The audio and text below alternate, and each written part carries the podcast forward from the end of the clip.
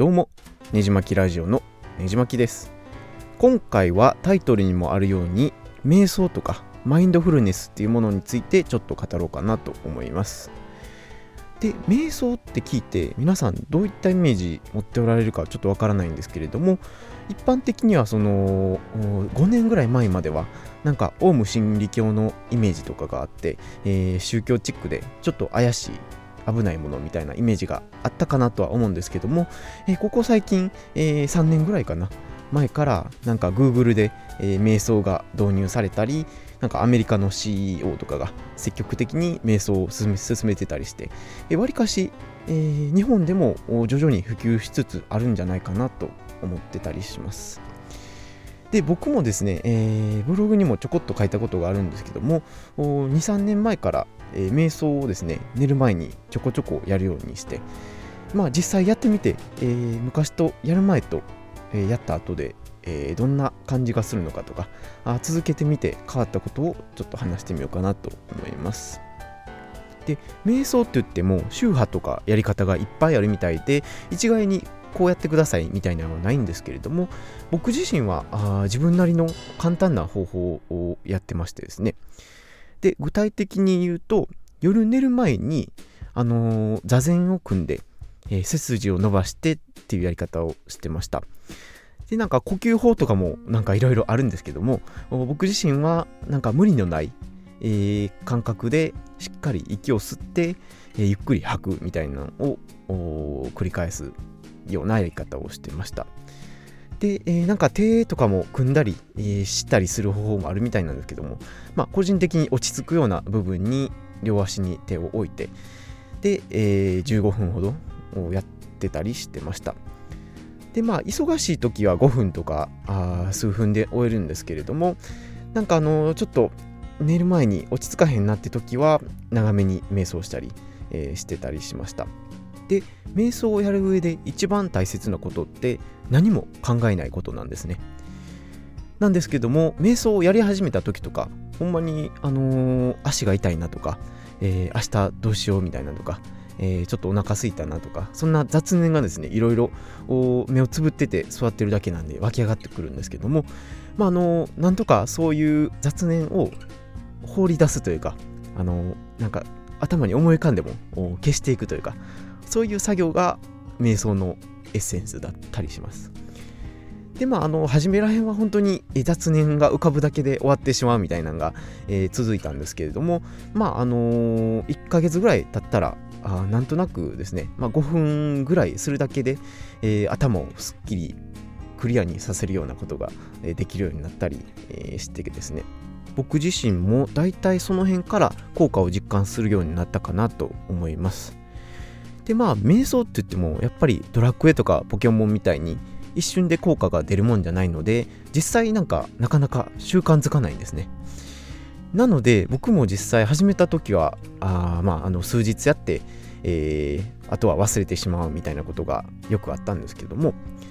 でなんとか習慣づけたいなと思って最終的にたどり着いたのがスマホアプリですね。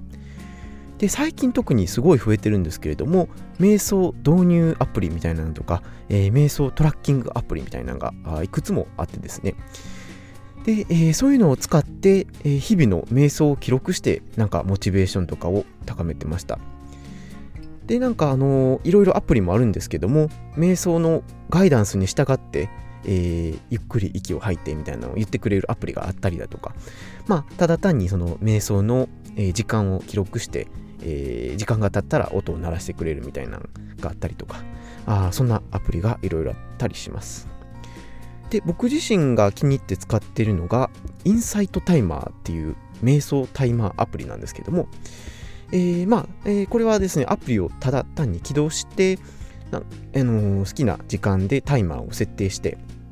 であの終わった後に、え、フィニッシュみたいなのを押すと、まあ、自動的に瞑想した時間を記録してくれるんですね。でまああの実際にいつやったとかあ今まで、えー、合計何時間やったとか、えー、いつもの平均瞑想時間とかをいろいろ記録してくれたりとか、えー、そんな機能があったりします。で他に面白いのがいろいろグループ機能みたいなのがあって、えー、例えばなんかえー、LGBT 瞑想コミュニティみたいなのがあって、えー、なんかお互いに瞑想が終わったら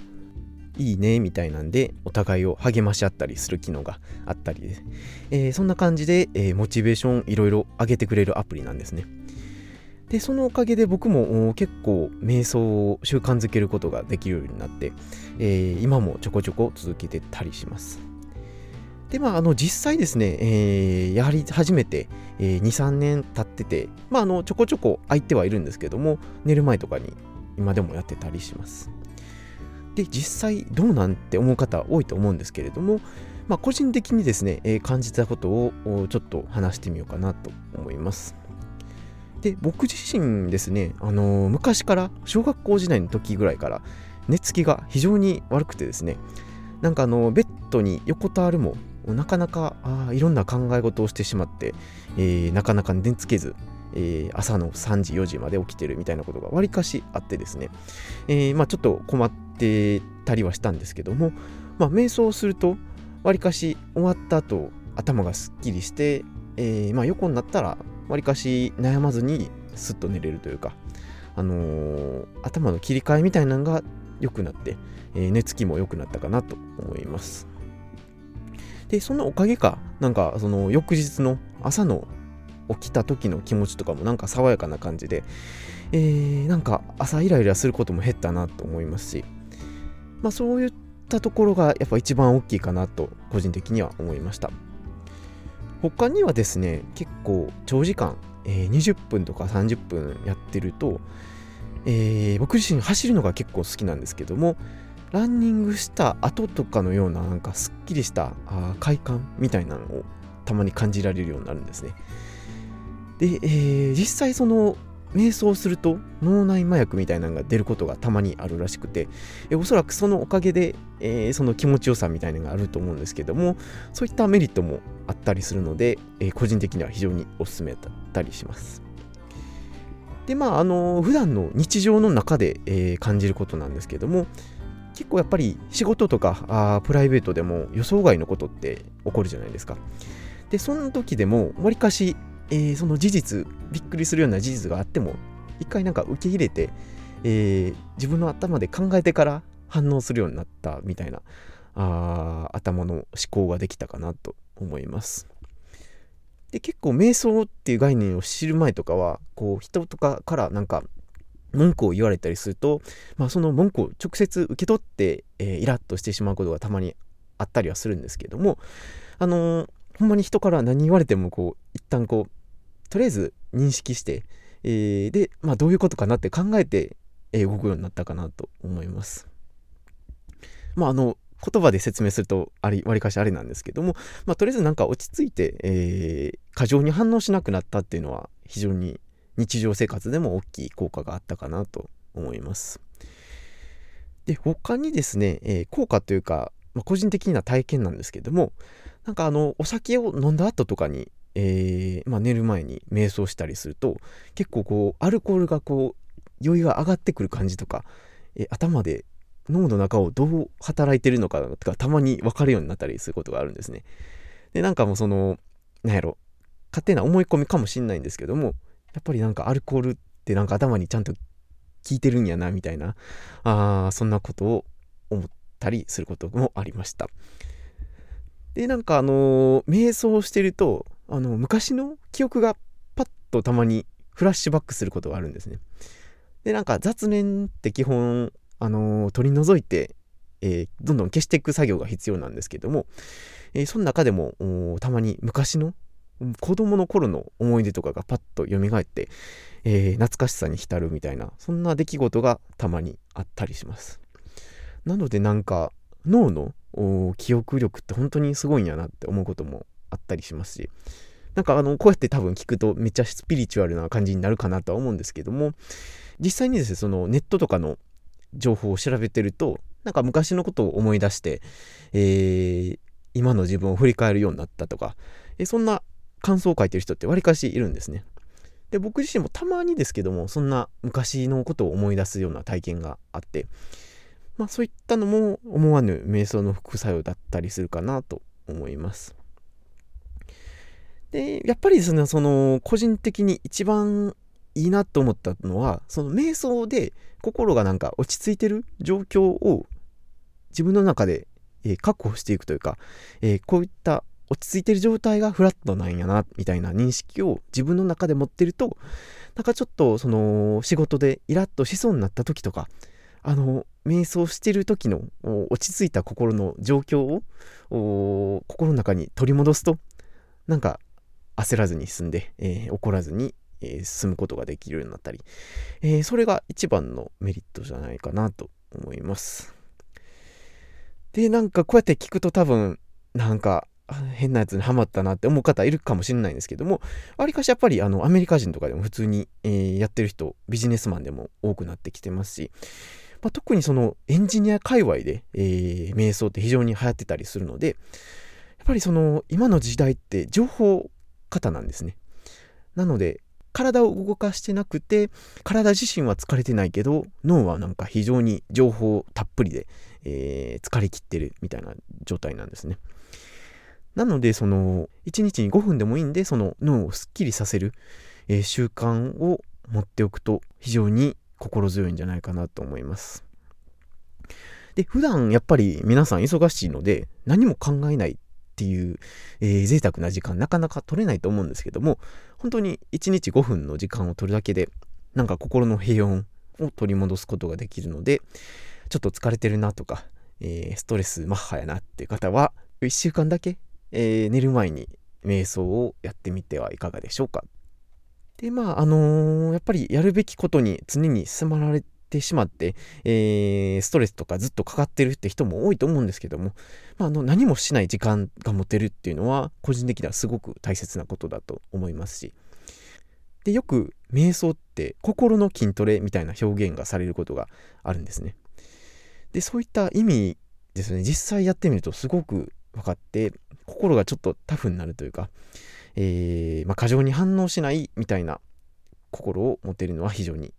大きいかなと思います。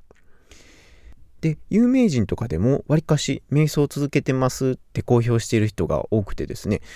えー、で、例えばでいくと、映画監督のデビッド・リンチとか、あのー、ツインピックスという海外ドラマとか、あのー、エレファントマンの映画で有名な、え、監督なんですけども、まあ、この方がわざわざ瞑想について一冊本を出してたりして、えー、これも面白かったです。で結構まああのクリエイティビティと瞑想は根強く結びついてるんやみたいな、えー、内容がつらつら書かれてる本なんですけども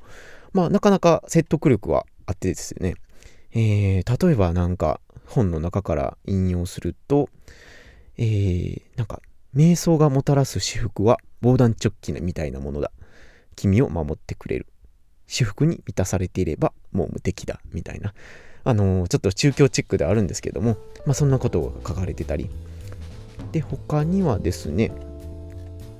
瞑想のことを意識の大会を活性化するためにダイブするんだ。みたいな感じで書かれてて。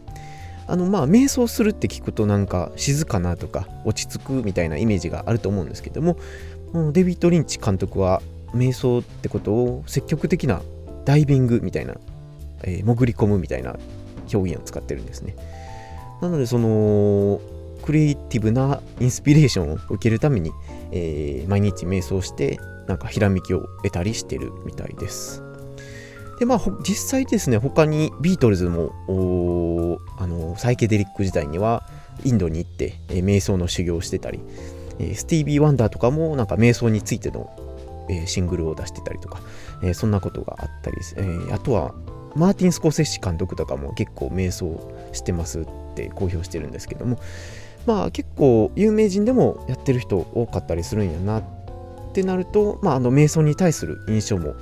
変わるかなと思います。で最近日本でもビジネスマン向けの雑誌とかでマインドフルネスとか、えー、瞑想ってよく見かける言葉になったかなと思うので気になる方は結構いると思うんですけども本当に、えやってることとしては非常に単純で、えー、まああぐらをかいて、えー、背筋伸ばして、えー、深く呼吸して何も考えないっていうだけなので、まああの何かあストレス感じてるなっていう方は是非え、やってみてほしいなっていう話でした。まああの、若干スピリチュアルな内容になったかなとは思うんですけども、まあ、そんなあのですねあのちょっとそういう宗教チックなとこを全く排除してもですね普通に、えー、まあ、脳を休めるみたいな意味でも効果的な、えー、行為かなと思うので、えー、ぜひやってみてください。ということで話を終えたいなと思います。